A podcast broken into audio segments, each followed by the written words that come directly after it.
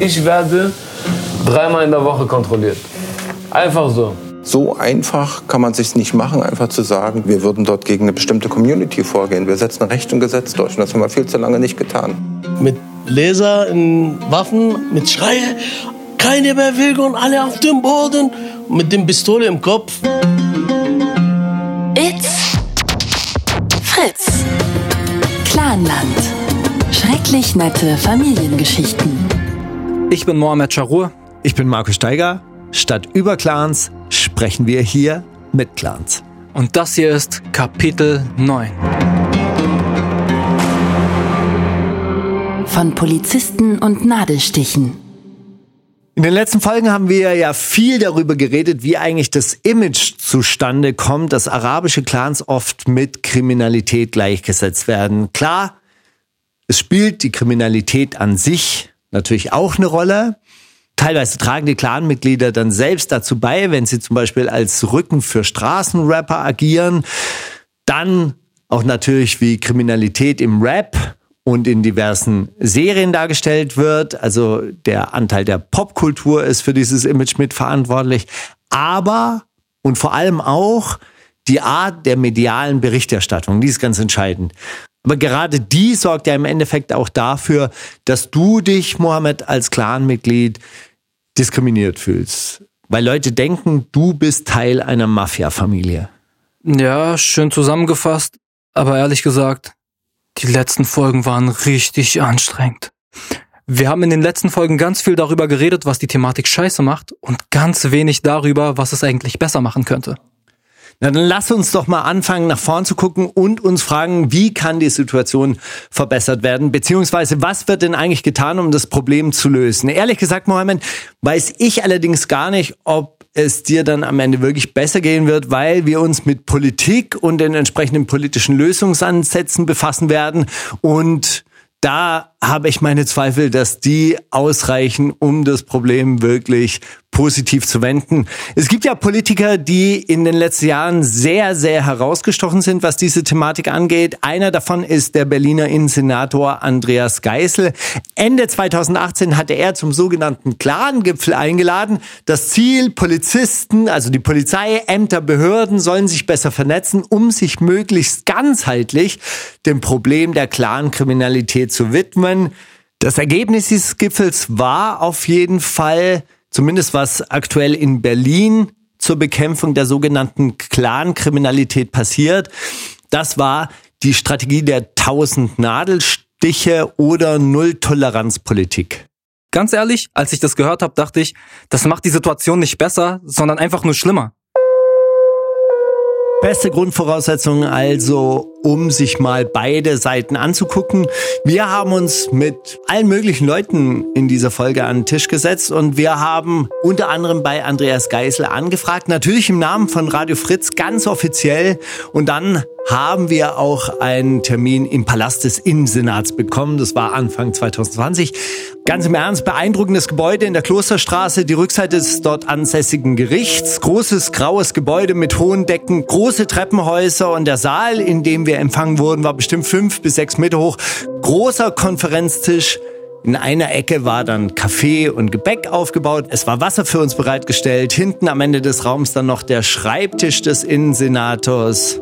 Also mit einem Wort, es war amtlich. Mhm. Wenn Sie was trinken möchten, greifen Sie einfach zu. Gerne. Ich würde was. Ja, bitte. Wir hatten ja auch wirklich nur eine halbe Stunde Zeit und deshalb sind wir auch gleich wirklich in die Vollen gegangen und haben uns zuerst die Strategie zur Bekämpfung der sogenannten Clankriminalität erklären lassen. Das hat damit angefangen, dass er erstmal das Problemfeld umrissen hat. Wir haben seit einer Vielzahl von Jahren die Situation, dass wir mit Kriminalität zu kämpfen haben, die, wir nennen das Clankriminalität, also die, die familiäre Strukturen im Hintergrund haben. Das bedeutet nicht, dass jedes Familienmitglied kriminell ist. Das ist selbstverständlich nicht so, aber die Zusammenhänge basieren auch auf familiären Strukturen. Der erste Teil von dem, was Andreas Geisel da gesagt hat, müsste dich ja erstmal beruhigen. Clankriminalität heißt also nicht Straftaten krimineller Clans, also von Clans, die grundsätzlich kriminell sind. Geisel sagt lediglich, die Zusammenhänge der Straftaten basieren auch auf familiären Strukturen. Hier ist das gar nicht mein größtes Problem. Viel problematischer finde ich, was er alles unter diesem Begriff versteht. Das ist zum einen mal ähm, Schwerstkriminalität bis hin zu Schießereien und auch Morden. Und zum anderen sind das auch Regelverstöße unterhalb von organisierter Kriminalität oder überhaupt unterhalb von Kriminalität. Wir greifen niedrigschwellig ein. Das heißt also, wenn äh, begonnen wird äh, mit Schulschwänzen oder Parken in der zweiten Reihe, wird das geahndet. Gewerbeverstöße passieren beispielsweise in den Shisha-Bars, in dem die Brandschutzbestimmungen missachtet werden. Okay, und gegen all diese Punkte habe ich im Einzelnen ja auch gar nichts. Es geht darum, dass das im Rahmen der Maßnahmen anscheinend alles unter Clankriminalität gezählt wird. Denn genau diese Regelverstöße sind für Geisel auch ein absolut großer Teil dieses Problems. Diese Art der Regelverstöße, die vor aller Augen geschehen, die im Unterschied zu organisierter Kriminalität, die eigentlich im Verborgenen arbeitet, gerade öffentlich stattfinden, höhlen unseren Rechtsstaat aus. Welche Regeln jetzt? Falschparken oder Menschenhandel? Menschenhandel, Falschparken, Frauenverachtung. Gehört alles zusammen. Brandschutz missachten. Mhm. All, diese, all diese Dinge. Wenn, und dann steht einfach die Frage, schauen wir darüber hinweg dann funktioniert das mit dem Zusammenleben aber nicht so gut. Weil jahrzehntelang nichts passiert ist oder zu wenig passiert ist. Und damit der Eindruck entstanden ist, dass eine Parallelgesellschaft akzeptiert wird, die sich nicht an die Regeln des Rechtsstaates äh, hält, die davon lebt, Menschen zu erpressen, Menschen unter Druck zu setzen, Frauen verachten zu agieren, nach dem Motto, ihr könnt mir nichts. Also Geisel sagt, da gibt es einmal die Kriminellen und dann gibt es welche, die machen den Dicken. Und das fällt dann natürlich auf und das nervt nicht nur, sondern davon fühlen sich dann auch wieder andere bedroht. Und das alles zusammen ist dann für Geisel Clan-Kriminalität. Ich finde es echt heftig, das so zu hören. Weil für mich klingt das im Prinzip so. Wenn ein Deutscher in Neukölln falsch parkt oder nein, wenn irgendwer in Neukölln falsch parkt, ist ein Falschparker. Wenn ich in Neukölln falsch parke, bin ich Teil einer abgeschotteten, erpresserischen, frauenverachtenden Parallelgesellschaft. Oder wie soll ich das verstehen? Weil das bei mir ankommt. An der Stelle wird ja auch richtig deutlich, wie unterschiedlich das Thema wahrgenommen werden kann. Ich finde, du hast deine Sicht der Dinge hier sehr gut dargestellt. Geisels Perspektive ist aber eine ganz andere. Beim Hören von Geisels Aussagen hatte ich so ein Bild im Kopf, das ich ehrlich gesagt aus diesen einschlägigen Dokus kenne, nämlich aus den Dokus, die auf Spiegel TV oder den anderen Sendern laufen und in denen es immer wieder um Clankriminalität geht. Und darin kommt dann auch so ein Ort wie die Berliner Sonnenallee vor. Die Gegend um die Sonnenallee gilt als Clanland. Shisha-Bars, Wettbüros, Spielotheks, alles in Clanhand und es wird eben Schutzgeld verlangt, im Zweifel mit Gewalt. Schmutziges Geld wird in Spielautomaten versteckt, vom Einhalten der Brandschutzordnung oder Hygieneregeln ganz zu schweigen. Die Männer sitzen vor den Läden, planen den nächsten Coup, parken ihre protzigen Karren auf dem Gehweg oder liefern sich illegale Straßenrennen, Schlägereien und Schießereien. Dieses Bild taucht so geballt nicht nur in den Dokus auf, sondern solche Delikte finden sich genau in dieser Mischung auch aufgelistet in der Jahresbilanz 2019 zur Bekämpfung der klaren Kriminalität, herausgegeben von der Polizei Berlin. Das ist das Bild, das von der Parallelgesellschaft gezeichnet wird, von der immer wieder gesprochen wird. Und diese Männer, die repräsentieren für Geisel die Berliner Clankriminalität in a nutshell. Und diese Nuss, die will er aufbrechen. Ja, aber Markus, was soll mir das jetzt sagen? Dass er immer sagen kann, dass er dich nicht meint. Weil er dich nicht meint. Nein, natürlich nicht. Niemand meint irgendwen. Er meint nur die Kriminellen. Aber trotzdem fühlen sich viele Menschen aus arabischen Großfamilien unter Generalverdacht gestellt. Und auf die Frage, was Geisel gegen diesen anscheinend falschen Eindruck tut, sagt er, Dagegen tue ich überhaupt nichts aktiv. Muss ich auch nicht, weil ich muss mich nicht dafür rechtfertigen, dass ich Gesetze durchsetze. Also wer dachte, dass wir uns einfach mit Geisel an einen Tisch setzen und beide Sichtweisen in Einklang bringen, der liegt falsch. So einfach ist es nicht. Hier knallen mal wieder zwei Fronten aufeinander. Unser Treffen mit Geißel sollte deshalb auch erst der Anfang sein. Wir wollten das Thema noch weiter aufdröseln und auch noch mit mehr Leuten sprechen, und zwar von beiden Seiten. Und auch wir fangen dabei am besten, wie Geisel sagt, niedrigschwellig an. Mit Verkehrskontrollen. Da versteht man, glaube ich, am besten, wie sich das für Leute aus der Community anfühlt.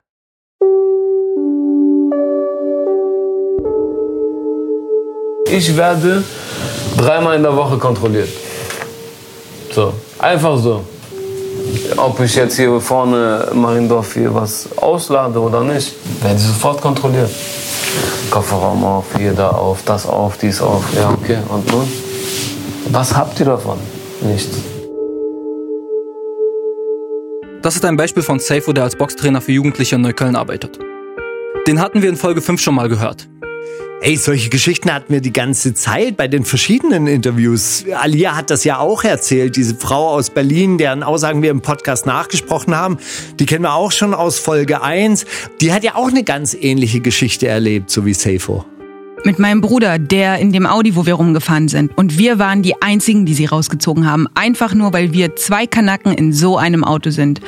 Die haben das direkt gemacht und dann haben sie halt den Namen gesehen und dann mussten wir aussteigen und dann wurde das ganze Auto kontrolliert und es war richtig lustig. Raus und dann mh, hm, Fahrzeugpapiere bitte, bla bla, dann aussteigen bitte. Und dann das komplette Auto einmal durchgefilzt. Komplett. Nur weil das jetzt ein jungscher Typ ist. Du weißt doch gar nicht, woher das Auto. Also das ist vielleicht von seinem Arbeitgeber gestellt? Das war hier in Berlin in dieser üblichen Kontrolle, diese ähm, üblichen Nadelstiche. Die Strategie der tausend Nadelstiche. Das ist ja auch ein Begriff, der im Zusammenhang mit der Bekämpfung der sogenannten Clan-Kriminalität öfter benutzt wird. Dabei geht es darum, kriminelle Strukturen möglichst oft an möglichst vielen Punkten zu treffen und zu stören. Stimmt, aber diese tausend Nadelstiche treffen halt auch die, die nichts mit Kriminalität zu tun haben und einfach versuchen, ihren Lebensunterhalt zu bestreiten. Und vielleicht treffen diese Nadelstiche sogar mehr von denen.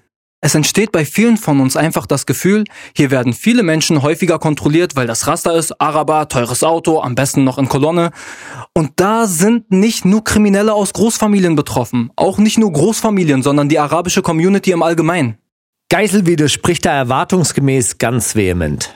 Jemand, der in der zweiten Reihe parkt und von der Polizei angesprochen wird, sagt, das ist nur wegen seines familiären Hintergrunds der Fall. Ist es nicht, sondern weil zweite Reihe parken verboten ist. Also so einfach kann man sich nicht machen, einfach zu sagen, das sei jetzt eine Diskriminierung oder wir würden dort gegen eine bestimmte Community vorgehen. Nein, tun wir nicht an der Stelle. Wir setzen Recht und Gesetz durch und das haben wir viel zu lange nicht getan. Tamam, verstehe ich. Aber es gibt eben genug Kontrollen, die in meinen Augen nicht auf so einer Ordnungswidrigkeit beruhen. Wie das Beispiel von Alia. Und das ist ein Gefühl, das ja auch wirklich von sehr vielen Mitgliedern aus arabischen Großfamilien geteilt wird, mit denen wir gesprochen haben. Ihre Perspektive scheint da ja relativ eindeutig zu sein und Geißel bleibt da auch eindeutig und zwar hart. Damit wollen wir uns aber hier gar nicht zufrieden geben. Wir haben uns gefragt, wie sieht es eigentlich jemand, der wirklich solche Kontrollen durchgeführt hat? Jemand, der tatsächlich als Polizist im Dienst war. Und zwar genau dort, wo auch viele arabische Großfamilien leben.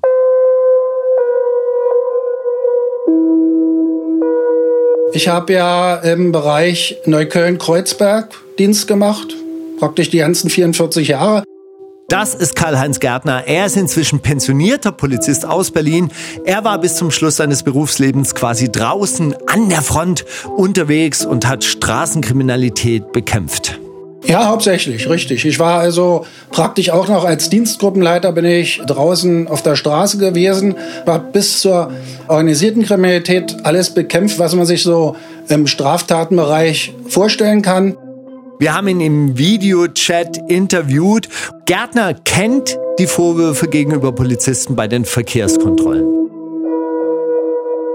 Wo mir also immer gesagt wird, naja, wir kontrollieren ja nur Schwarzköpfe, wir sind ja Nazis und so weiter. Das ist ja auch immer so ein Ding. Die Frage ist dabei natürlich immer, warum wird eigentlich kontrolliert? Du würdest jetzt sagen, naja, äußerliche Merkmale wie deine Haarfarbe sind entscheidend. Gärtner wiederum sagt, äh, Grundsätzlich sehe ich das also nicht so. Mir ist es eigentlich egal, was der für eine für eine Haarfarbe hat oder wo der herkommt. Also grundsätzlich ist mir wirklich vollkommen Schnuppe. Ich gehe immer danach, welcher Hintergrund dort ist. Da fährt also jemand mit Vaters Auto. Also jetzt ist meinetwegen der Bursche also gerade 18, 19 Jahre alt und fährt also mit dem großen Daimler-Benz oder den, den riesen BMW durch die Gegend. Und ich habe parallel dazu im Hinterkopf, aha, Mensch, wir haben ja eigentlich eine Masse an Autoaufbrüchen bzw. an Diebstählen. Dann kontrolliere ich die pauschal erstmal grundsätzlich, weil ich der, der Meinung bin, halt, da könnte ja Tatsache einer dieses Fahrzeug gestohlen haben und der passt irgendwie da nicht rein in das Fahrzeug. Weil er äh, schwarze Haare hat, ist egal. Das kann auch ein Deutscher sein, der blond ist, bloß der sieht jung aus, der sieht aus, als wenn er sich das Auto nicht leisten kann. Die Kontrollen haben seiner Meinung nach also nichts mit Racial Profiling zu tun. Sie hätten immer einen ganz konkreten Kontext, also einen ganz konkreten Straftatsbestand oder einen Verdacht, wie zum Beispiel Autodiebstähle. Deshalb würden diese Kontrollen durchgeführt werden. Dieser Kontext sei den Leuten, die kontrolliert werden, aber nicht bewusst und deshalb würden sie sich diskriminiert fühlen. Bruder, scheiß auf diese Opferrolle, sollen die uns kontrollieren? Aber mein Problem ist trotzdem, wie das passiert. Ich habe immer gesagt, bei diesen verdammt vielen Kontrollen, Jungs, gebt denen eure Ausweise, dann können wir hier schneller weg. Aber es stimmt nicht mal. Ich hatte bisher immer Unrecht damit. Bei mir dauern die Kontrollen immer länger und sind sehr viel gründlicher als bei meinen deutschen Freunden. Die blonden Jungs in der Gruppe durften entweder direkt weg, weil man dachte, die würden nicht zu uns gehören, oder die wurden kurz halbherzig gefilzt und mir wird dann die Mütze vom Kopf gehauen, weil kann ja sein, dass ich da Drogen drunter verstecke und an den Schritt gefasst, weil ich da sonst was hätte verstecken können. Und ich sag dir ehrlich, alles gar kein Ding. Wenn man mal alle so kontrolliert hätte, wenn alle so kontrolliert worden wären, wäre es auch kein Ding. Wenn ich dem Polizisten, der wie Rambo auf mich zurennt, meinen Ausweis gebe und ihn seine Arbeit machen lasse, und er dann denkt, mit mir oder meinen Cousins zu sprechen, als würden wir seinem Vater gehören und sagt, sprich mal Deutsch, lass mich meine Arbeit machen, sonst kannst du mitkommen, die uns angreifen, und das sind keine Einzelfälle, dann fühle ich mich nicht nur diskriminiert, ich werde diskriminiert. Ey, das erinnert mich immer an so einen Gedanken, den ich schon öfter in diesem Zusammenhang gehört habe und der dem eigentlich komplett widerspricht. Und das bringt uns hierzu. Das Vorurteil der Woche. Ich höre nämlich immer wieder das Vorurteil von Deutschen, dass ihr keinen Respekt vor der deutschen Polizei habt, weil die zu soft ist, im Gegensatz zum Beispiel zur libanesischen Polizei. Erstmal, was soll ich dazu sagen, ob die Polizei im Libanon härter ist als hier? Ich bin weder im Libanon noch in Amerika. Und trotzdem ist es nicht so, dass die Polizisten uns hier Bonbons zur Kontrolle mitbringen. Was mir selbst bei Kontrollen passiert ist, ich spreche einen Polizisten so darauf an, dass er in meinen Augen gerade grundlos rabiat vorgeht und seine Antwort war ungelogen, dass ja eine Kontrolle in meiner Heimat noch ganz anders aussehen würde. Dicker, Berlin ist meine Heimat. Deiner Meinung nach ist die Polizei also auf keinen Fall zu soft. Und da würde ich dir ja sogar zustimmen. Mein Vorurteil ist, die deutsche Polizei hatte immer das Imageproblem des freundlichen Schutzmanns. Und damit hatten sie auch zu kämpfen. Die hatten immer so diese netten Uniformen, beige Hosen, moosgrüne Jacken. Und irgendwann haben sich die Politiker und die Polizei selbst eingebildet, die Leute hätten keinen Respekt mehr vor ihnen und deshalb haben alle jetzt diese dunkelblauen Kampfmonturen bekommen und jetzt denken sie, sie müssten alle hart sein. Cool. Wir haben jetzt ein Vorurteil mit einem anderen Vorurteil widerlegt. Stabile Leistung. Ja, Im Endeffekt kann es einem ja aber auch dann egal sein, ob die nur hart spielen oder hart sind. Zu soft sind sie auf jeden Fall nicht.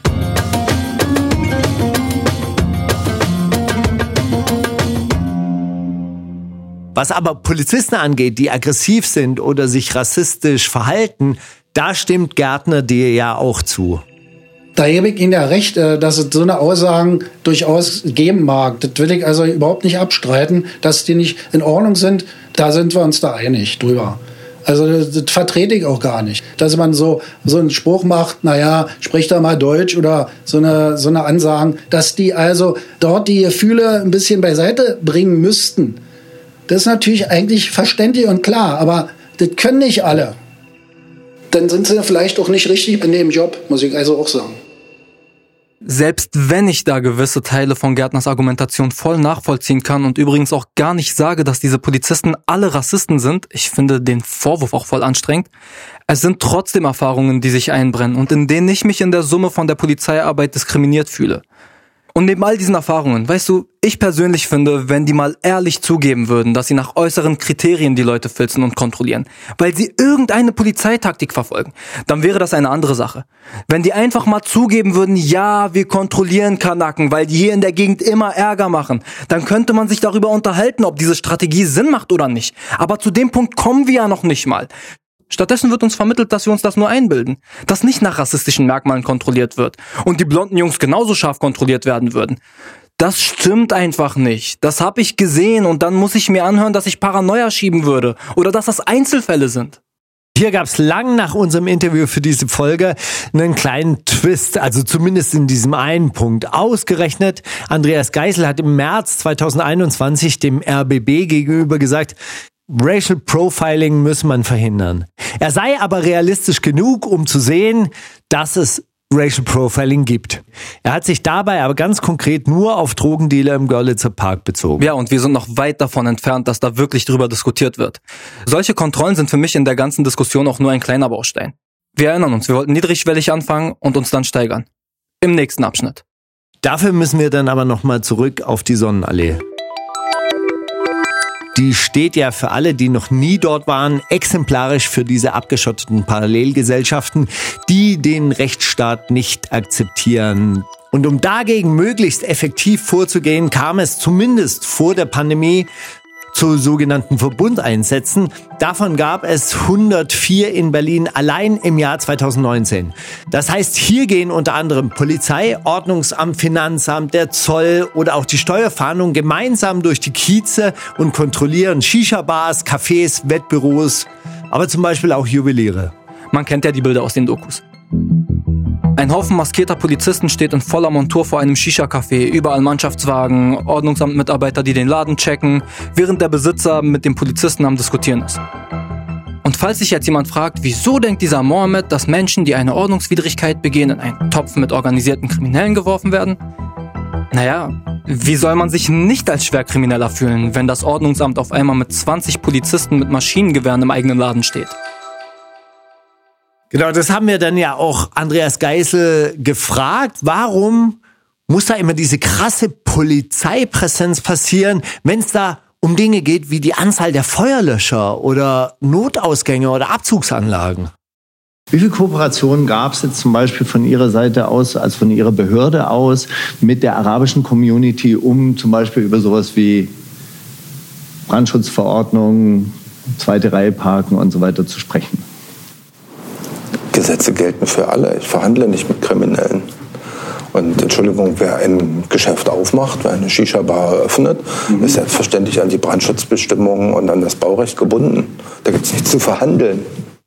Vielleicht hat er da nicht richtig zugehört oder vielleicht war er so in seinem Film, dass er von Verbrechern geredet hat, während wir von der Community sprachen und er hat nur verstanden, dass wir nach Verbrechern fragen würden. Vielleicht war er auch so in Rage über diese ganzen Verbrecher, dass er gar nicht richtig zuhören konnte. Trotz allem wollen wir an dieser Stelle mal festhalten, dass wir schon sehr überrascht waren, dass er erst auf Nachfrage verstanden hat, was er da gerade gesagt hat. Also wir wollen ihm aus dieser Sequenz auch keinen Strick drehen, aber es war ein offizieller Termin. Wir haben kein Kneipengespräch mitgeschnitten. Und deshalb waren wir dann schon wirklich sehr erstaunt, dass da ein Politiker in einer Situation, in der es um ein sensibles Thema geht, so wenig zuhört. Und deshalb habe ich da explizit nochmal nachgehakt. Also, oder warum, warum geht man da mit 20 Polizisten rein in den Verbundeinsatz, wenn es im Endeffekt eine Gewerbe, ähm, das Gewerbeamt betrifft? Das ist ein Gewerbeverstoß, wollen Sie jetzt gerade wissen? Ja. Genau. Da hält sich jemand nicht an die Regeln, ganz offensichtlich, und missachtet Gesetze. Wollen Sie das jetzt entschuldigen? Ist halb so schlimm? Gesetze muss man nicht beachten? Oder wie soll ich jetzt Ihre, Ihre Einlassung hier verstehen? Nee, aber das kann man ja anders, äh, anders äh, regeln. Das kann man natürlich auch mit zwei Gewerbeamtsmitarbeitern regeln und sagen, hier, äh, wir machen hier eine ganz normale Gewerbeschau, wir überprüfen, ob das hier alles eine Richtigkeit hat. Ähm, ein Polizeieinsatz mit 20 bis 40 Bereitschaftspolizisten schafft jetzt nicht unbedingt eine neue Vertrauensbasis, miteinander zu sprechen. Ja, aber diesen, ich weiß jetzt nicht von welchem Einsatz Sie sprechen, aber diesen Einsatz hat es jetzt nicht gegen einen einzelnen Barbershop gegeben, nee, sondern die, genau, die Anzahl der Polizisten war notwendig, um mehrere Läden an dieser Stelle zu kontrollieren und gegen Kriminalität vorzugehen. Und äh, ich finde es auch notwendig, auch übrigens als Selbstschutz für die Polizisten, die sonst angegriffen werden. Wir erleben eine Vielzahl von Übergriffen auf Polizisten und wenn zwei Gewerbemitarbeiter in diesen Laden reinkommen, mit der Folge, dass sie ausgelacht werden und nicht ernst genommen werden, werden sie jetzt entsprechende Polizeibegleitung haben, um ernst genommen zu werden. Okay, also ich glaube, das wichtigste neue Argument hier ist, Geißel sagt, es kommt mitunter zu Drohungen und auch zu Angriffen auf Beamte. Wir haben dann auch Karl-Heinz Gärtner darauf angesprochen. Er hat als Polizist solche Drohungen selbst erlebt. Und wenn ich dann grundlos mehr oder minder provoziert wurde, angewichst wurde, wie es so auf gut Deutsch heißt, und das praktisch ständig. Und bei den harmlosesten Einsätzen oder bei Einsätzen, wo man überhaupt nicht damit rechnete. Also man kann sagen, ich bin ja zum Beispiel nur mal die Sonderlee lang gegangen und habe dort also eine Verkehrsordnungsfähigkeit festgestellt und nachdem ich die also ahnen wollte, weil das Fahrzeug mitten den Gehweg versperrte, kamen dann auch vier, fünf Leute auf mich zu, die mich da umringten, beleidigten und sagten, was ich da überhaupt machen soll und will und hin und her. Da muss man natürlich schon wirklich ernsthaft die Nerven behalten, um da wirklich seinen Dienst weiterzumachen. Und das passiert eben den Kollegen immer wieder, immer wieder. Aber da kommen wir jetzt in den Bereich des fehlenden Respekts und dieses Argument kommt ja auch von beiden Seiten. Weil im Endeffekt, die Leute auf der Straße können pöbeln, wie sie wollen. Am Ende steht denen immer noch die bewaffnete Staatsgewalt gegenüber. Jetzt hat aber auf der anderen Seite ein Polizist, nur weil er Polizist ist, auch nicht aufgehört, Mensch zu sein und möchte ebenfalls nicht beleidigt werden. Insofern verstehe ich schon, wie sich das Ganze hochschaukelt und auch, dass die Politik irgendwann sagt, wir haben die Schnauze voll. Was ich mich allerdings frage, wie erfolgreich ist das Ganze mit diesen Verbundeinsätzen? Und richtet man da nicht mehr Kollateralschäden in der Community an, als dass man wirklich Kriminalität bekämpft? Und der Respekt für den Rechtsstaat kehrt zurück. Ich finde das gut. Ich finde das sehr erfolgreich. Und wenn Sie auf die Bilanz schauen, haben wir Millionen Werte gesichert inzwischen. Auch hier steht für Geisel überhaupt nichts zur Diskussion, der bleibt da hart. Wenn es darum geht, in dieser Folge beide Seiten etwas näher zusammenzubringen. Da hatten wir dann allerdings andere Ideen, um das zu realisieren. Ja, und mit deiner Idee habe ich ehrlich gesagt überhaupt nicht gerechnet. Ein Interview mit deinem Lieblingspolizist? Was ist da los, Steiger? Ich liege hier mal was, das deine linke Fanbase erschüttern wird. Achtung! Ach, Herr Kablitz, Sie sind ja auch wirklich ein Sympathieträger. Das ist ja unglaublich, wirklich. Sie sind ja, mein Sie sind ja wirklich mein Lieblingspolizist, muss ich Oh, danke. Sagen. Klingt wie ein Date bei Kerzenschein. War aber in einem Presseraum der Berliner Polizei. Ein Treffen mit Thilo Kablitz, dem Polizeisprecher und anscheinenden Boycrush von Markus Steiger, Doppelpunkt, Klammer zu. Ey, dieser Kappels ist wirklich Zucker. Also ich bin wirklich ein bisschen verliebt in den, der ist sehr, sehr eloquent, sehr nett, sehr verständnisvoll, auch dir gegenüber. Und es ist schon interessant zu hören, wie er diese Verbundeinsätze auf der Sonnenallee so erklären kann. Na, das fängt mit kleineren Verstößen an. Das fängt mit tatsächlich einem Dominanzverhalten an. Es fängt aber auch damit an, dass man sein Fahrzeug einfach auf den Gehweg stellt. Und das äh, kommt in der Bevölkerung natürlich auch an. Und wenn man dann als Bürgerin oder Bürger darauf anspricht, sie stehen hier aber im Weg und dann eine entsprechend dominante, aggressive Antwort bekommt, fühlt man sich natürlich eingeschüchtert, sodass daraus ein Bedrohungspotenzial an sich entstanden ist, dass viele Bürgerinnen und Bürger sich tatsächlich gar nicht erst trauen einzuschreiten. Auch für ihn sind es einzelne Menschen, die durch ihr Verhalten auffallen, aber eben auch durch Ordnungswidrigkeiten und Straftaten.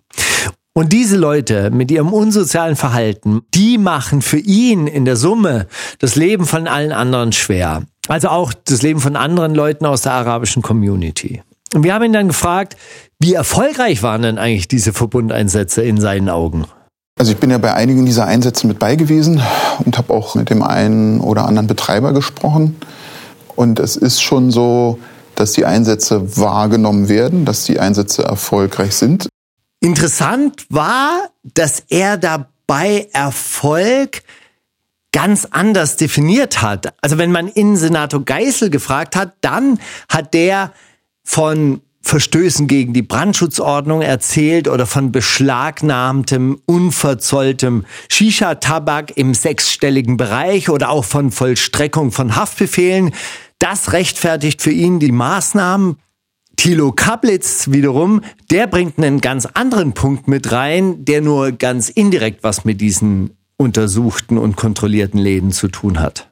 Es geht um die kriminellen Mitglieder die sich eben auch in Shisha-Bars tummeln, also jetzt um, nicht nur um Shisha-Bars zu stigmatisieren. Und es geht ja eben darum, die entsprechenden Strukturen aufzutun ne? und auch zu aufzuklären, aufzuhellen, Bewegungsfelder zu erhellen. Also wo bewegt sich kriminelles Mitglied A, B, C? Warum bewegt es sich dort? Genau darum geht es.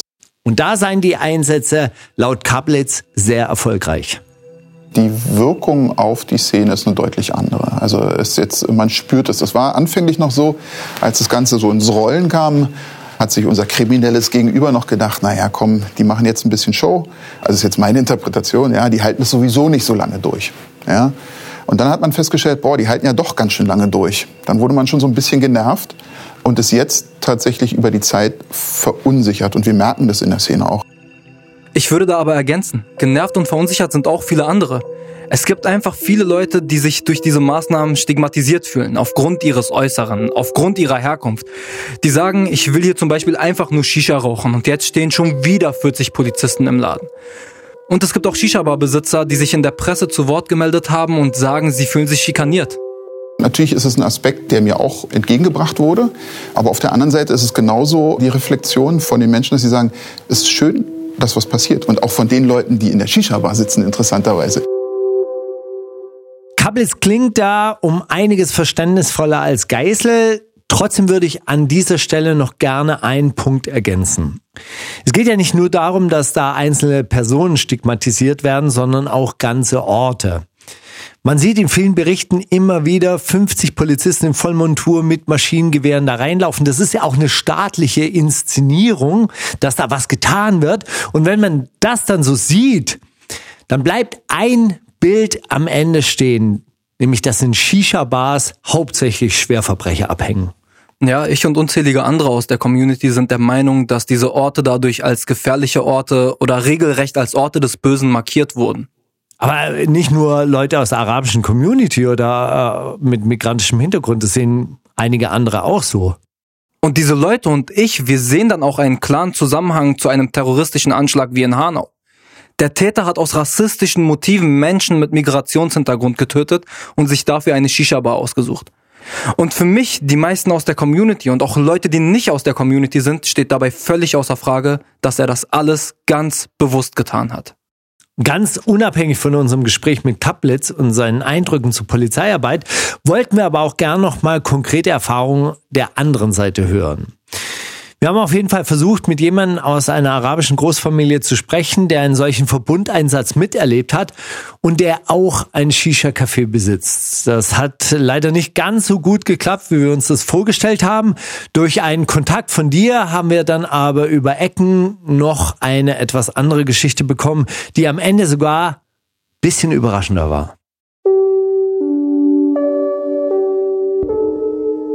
Wir spielen Karte normal und auf einmal Tier fast geflogen mit der Masken, Laser in Waffen, mit Schreie, keine Bewegung, alle auf dem Boden, mit dem Pistole im Kopf. Das ist Abu Ali. Er ist der Besitzer eines Shisha-Cafés in Berlin. Wir konnten uns nicht bei ihm im Café treffen wegen Corona, also haben wir uns bei ihm zu Hause getroffen. Der Fernseher lief nebenbei und er hat eine Pfeife geraucht. Es war auch das typische arabische Wohnzimmer aber so auf extrem. Also so richtig viel Platz in der Mitte und alles andere war an der Wand platziert, als gäbe es da so eine unfassbar starke Zentrifugalkraft. Also wie es ganz normal bei uns ist.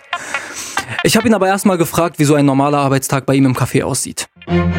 Siehst du auf, Kaffee trinken, Frühstück, bisschen einkaufen, dann gehst du meinen Kaffee, machst auf, alles vorbereiten, Shisha, Kohle, Tabak auf dem Köpfe, paar Sachen, so Süßigkeiten. Dann große Kanne Tee muss ich vorbereiten. Okay, sein Café ist so ein ganz typisches Männercafé. Sehr schlicht eingerichtet, so zwei Räume, einer in dem Karten gespielt wird, einer in dem dieses Okay gespielt wird. Ihr wisst schon, das mit diesen Dominosteinchen auf so einem Holzständer. Dann steht ein Fernseher, auf dem den ganzen Tag Fairoz und Um Kalthum laufen, also das sind die zwei Sängerinnen der arabischen Welt. Also so Helene Fischer Mix mit Beyoncé oder was? Nein, Bruder, ich würde jetzt so gerne, einfach damit die versteht, einen Vergleich ziehen zu so westlichen Sängerinnen, aber Wallah geht nicht. Fairoz, mm, Fairoz ist Fairoz, Bruder, man kann, geht nicht, geht nicht. Naja, jedenfalls Küche mit Ofen für die Kohle und Toiletten. Eigentlich voll süß, Alter, und gar nicht böse. Wie kann ein Ort, an dem Fairuz gespielt wird, überhaupt böse genannt werden? Und ich habe Abu Ali gefragt, was sein Café ausmacht, und er beschreibt es so. Ja, wie Kita, aber nur für Männer. Und die Frauen rufen immer an. Wo bist du? Ich bin bei Abu Ali. Und jetzt Corona ist noch schlimmer. Sie rufen mich an, die Frauen, bitte mach mal Kaffee auf. Ich will meinen Mann loswerden. Manchmal äh, denkst du, du bist im Hochzeit. Wie wir tanzen und lachen, weißt du, mit Karten spielen. Also witzig und wie Familie. Aber es gab einen Tag, der anders verlaufen ist.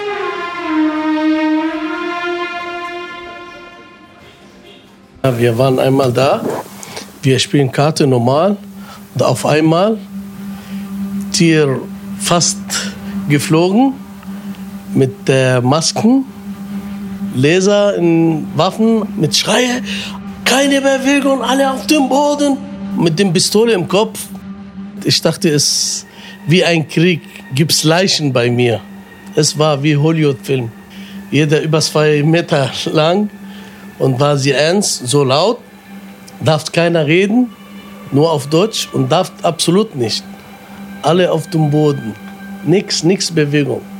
Und Freund von mir, er wollte ein bisschen Bewegung, denn sie haben ihm richtig geschlagen auf seine Schulter. Im Gegensatz zu den Kontrolleinsätzen im Verbund war das hier aber so eine richtige Razzia. Das ist ja nochmal eine Eskalationsstufe drüber. Da gab es einen ganz konkreten Verdacht. In diesem Fall war es Waffenbesitz. Nachdem alle Besucher kontrolliert wurden, mussten sie das Café verlassen. Alle bis auf Abu Ali. Und dann wurde der Laden durchsucht. Sie haben Hunden ge geholt. Hin, links, rechts, oben, unten, überall, über vier Stunden. Haben nichts gefunden, gar nichts. Was soll ich noch machen? Das Café wurde aber trotzdem erstmal geschlossen. Zwei Tage. Sie sagen, die Lüftung ist kaputt bei mir. Brauche ich eine Haube und Lüftung, weißt du wie. Habe ich dann gemacht und dann wieder aufgemacht, den Kaffee. Das klingt jetzt so, als wäre die Geschichte von Abu Ali ein Beispiel für so ein Kollateralschaden. Überraschend war dann aber trotzdem seine Haltung zu den Maßnahmen der Polizei. Sie haben Verdacht. Okay. Mit dem Verdacht kannst du nichts sagen. Okay. Wenn eine Anzeige erstattet, dann müssen sie was machen, die Polizei. Haben sie gemacht und dann wieder alles in Ordnung. Nichts kaputt gemacht, gar nichts, sag ich dir ehrlich. Aber sie haben ihren Job gemacht. Sie haben Befehle. Verstehst du? Weißt du, bei mir, ich habe nichts dagegen, gegen Polizei oder sowas. Normal, sie machen ihren Job. Freut mich, wenn sie so weitermachen, kontrollieren über alle. Also sowas passiert auch. Von daher muss man das schon klar differenzieren. Es gibt beide Reaktionen. Es gibt einmal die, klar, was soll das? Ich werde stigmatisiert, was ich auch nachempfinden kann. Es gibt aber auch die andere äh, Reaktion, die da besagt, das ist gut, dass ihr die rauspickt, weil die verderben nämlich die Preise für uns alle. Ich hoffe, dass wir am Ende dieser Folge die Situation doch noch etwas differenzierter zeigen konnten, als das am Anfang der Fall war. Zum einen ist, glaube ich, deutlich geworden, wie es überhaupt zu den aktuellen Polizeistrategien gekommen ist und warum aus der Sicht der Polizei die Maßnahmen genau so notwendig sind. Ja, und selbst von der klaren Seite gibt's Leute, die das nachvollziehen können. Ich hoffe aber, dass wir hier die Perspektive der Betroffenen auch mal aufzeigen konnten und dass man verstehen kann, dass dieses Gefühl von Stigmatisierung, dass es einfach mal so akzeptiert werden kann und dass man das so stehen lassen kann. Weil das ist ja das Problem. Selbst wenn man die Einsätze in der Form für richtig und notwendig hält, den Schaden haben die Unschuldigen am Ende ja trotzdem. Und Abu Ali ist dafür ein ziemlich gutes Beispiel. Der will ja auch, dass Kriminalität bekämpft wird, aber trotzdem treffen ihn die Razzien ganz persönlich. Und das findet er? Scheiße. Richtig scheiße, diese Razzien. Die Leute haben sie Angst, dass sie wieder zu mir kommen. Haben sie richtig Angst. Ist überall so in Berlin. Natürlich habe ich immer Angst für sowas. Verstehst du? Was warum? Wenn weiter Razzia noch zwei, dreimal, dann muss ich den Kaffee zumachen. Gehe ich lieber wieder Jobcenter. Ist noch besser für die Stadt. Hier merkt man wieder ganz deutlich, welche Emotionen bei diesem Thema mitschwingen und dass die Betroffenen da auch so ein Stück weit zynisch werden aufgrund der Erfahrungen, die sie gemacht haben. Das haben wir in mehreren Interviews gemerkt. Also diese Bemerkung, ja, dann ist ja wohl besser für den Staat, wenn ich wieder zum Jobcenter gehe. Da schwingt in meinen Augen auch diese Aussage mit, hey Leute, ich will ja arbeiten, ich will ja gar nicht Hartz IV beziehen, aber es geht nur, wenn mein Laden läuft und nicht andauernd Polizisten da durchlaufen. Da bleiben dann irgendwann mal die Kunden weg. Ja, und diese Emotionen lassen sich halt auch nicht trennen. Wir haben schon über dieses Gefühl gesprochen, dass viele Araber ihr Leben lang mit sich rumtragen nämlich, dass sie in Deutschland nicht dazugehören. In den letzten Jahren kam zusätzlich das negative Clan-Image dazu und all die Erfahrungen, die man dadurch im Alltag macht. Und diese Erfahrungen, die summieren sich halt. Ihr müsst einfach verstehen, dass all diese Erfahrungen und sei es nur die Tatsache, dass man ständig im Auto kontrolliert wird, das mag für sich allein betrachtet nicht schlimm wirken, aber für uns kommt das halt auf die Liste mit den tausend anderen Erfahrungen, in denen wir uns diskriminiert gefühlt haben. Und wenn du dein Leben lang solche Erfahrungen machst, dann fällt es eben schwer, nicht zu denken, dass es hier gegen eine ganze Familie oder eine ganze Community geht. Und da sind wir am Ende wieder bei Geisel und der Frage, wie erfolgreich sind eigentlich diese Strategien der Härte? Und der Respekt für den Rechtsstaat kehrt zurück. Ich finde das gut. Und genau da würde ich ihm halt widersprechen, denn was wir in unseren Interviews oft gehört haben, die arabische Community, die ganz normalen Leute, verlieren einfach das Vertrauen in den Rechtsstaat. Das ist wie mit diesem Beispiel von den Uniformen vorhin beim Vorurteil der Woche. Respekt haben die Leute nicht vor Uniformen, sie haben sie vor Persönlichkeiten. Und wenn die Leute, die in den Uniformen stecken, nicht souverän sind und immer nur auf Härte setzen, dann merkt man das ganz schnell, dass das nicht zusammenpasst. Dann hat man vielleicht Angst, dann hat man vielleicht sogar Furcht, aber man hat eben keinen Respekt. Es gab früher einen Polizisten bei uns im Viertel, der wirklich immer auf uns zugegangen ist und mit uns gesprochen hat, uns einfach auf Augenhöhe behandelt hat. Das war für uns als Jugendliche damals weitaus mehr Grund, ihn zu respektieren, als seine Kollegen, die es genau andersrum gemacht haben. Also ich denke, diese menschliche Ebene, dieses Aufeinander zugehen auf Augenhöhe, das, die ist absolut wichtig, gerade wenn es auch um eine Community geht, die von sich selbst sagt, wir wollen an dieser Gesellschaft teilhaben, wir wollen eben nicht diesem Klischee entsprechen, dass wir hier eine abgeschottete Parallelstruktur hätten. Diese Menschen sind von so einem übertrieben aggressiven Vorgehen einfach nur abgefuckt. Und das bringt mich persönlich zurück an das, was ich ganz am Anfang gesagt habe. Diese Maßnahmen mögen die kriminelle Szene verunsichern und vielleicht auf lange Sicht auch Kriminalität bekämpfen, aber wenn das nach dem Schrotflintenprinzip läuft, dann trifft das eben auch ganz viele Unschuldige. Was ich mich dann die ganze Zeit gefragt habe, gibt es eigentlich noch andere Ansätze als diese polizeiliche Härte? Wenn es da auf der anderen Seite auch noch so eine Art Umarmungsstrategie geben würde. Deshalb die Frage an die Politik, gibt es da Ansätze, auf die Communities zuzugehen? In unseren Gesprächen wurde ja darauf auch immer hingewiesen, und das haben alle unsere Gesprächspartner gesagt, dass die reine Polizeiarbeit nicht die einzige Strategie sein kann. Es geht darum, einen Einstieg in diese äh, kriminellen Strukturen zu verhindern und einen Ausstieg aus diesen kriminellen Strukturen, wir reden ja äh, äh, von diesen kriminellen Strukturen, zu ermöglichen. Da geht es also unter anderem auch um die Stärkung von Familienmitgliedern und Präventionsarbeit. Aber da sind wir natürlich nicht als Polizei äh, Berlin an sich gefragt, sondern da sind ganz andere gefragt, die dann äh, an die Familien herantreten. Da muss natürlich auch die Politik da ein bisschen mit, mit zuwirken, mit Projekten, natürlich. Solche Projekte seien eben nicht die Baustelle der Berliner Polizei und das sieht Innensenator Geisel ja genauso. Was das angeht, hat er uns beispielhaft an jemand anderen verwiesen. Das sollten Sie mit dem Bezirksamt Neukölln besprechen, die dafür zuständig ist. Da gibt es den entsprechenden Stadtrat, der kann Ihnen das benennen. Und das ist in diesem Fall der Jugendstadtrat von Neukölln, Falco Lieke. Dabei gibt's allerdings ein Problem. Sein Ruf unter den arabischen Großfamilien also ist, sagen wir mal, sein Ruf ist nicht der beste und das liegt unter anderem daran, wie er in der Vergangenheit an die Öffentlichkeit getreten ist und da hat er unter anderem Dinge gesagt wie, wir kriegen sie nur über die Kohle und die Kinder. Mhm. Und die BZ hat dann daraus diese Schlagzeile hier gemacht. Berliner Jugendstadtrat will Clans kriminelle Kinder wegnehmen. So, das ist jetzt die verkürzte Variante, was Sie wahrscheinlich auch für den Beitrag nehmen. Vielleicht, vielleicht aber auch nicht. Freut euch auf unser ausführliches Gespräch mit Falko Lieke. Das alles in der nächsten Folge. Ich bin Mohamed Charur. Ich bin Marco Steiger. Und das war Clanland. Fritz. Clanland. Schrecklich nette Familiengeschichten. Habt ihr Feedback oder Fragen? Schreibt an podcast.fritz.de. Fritz ist eine Produktion des RBB.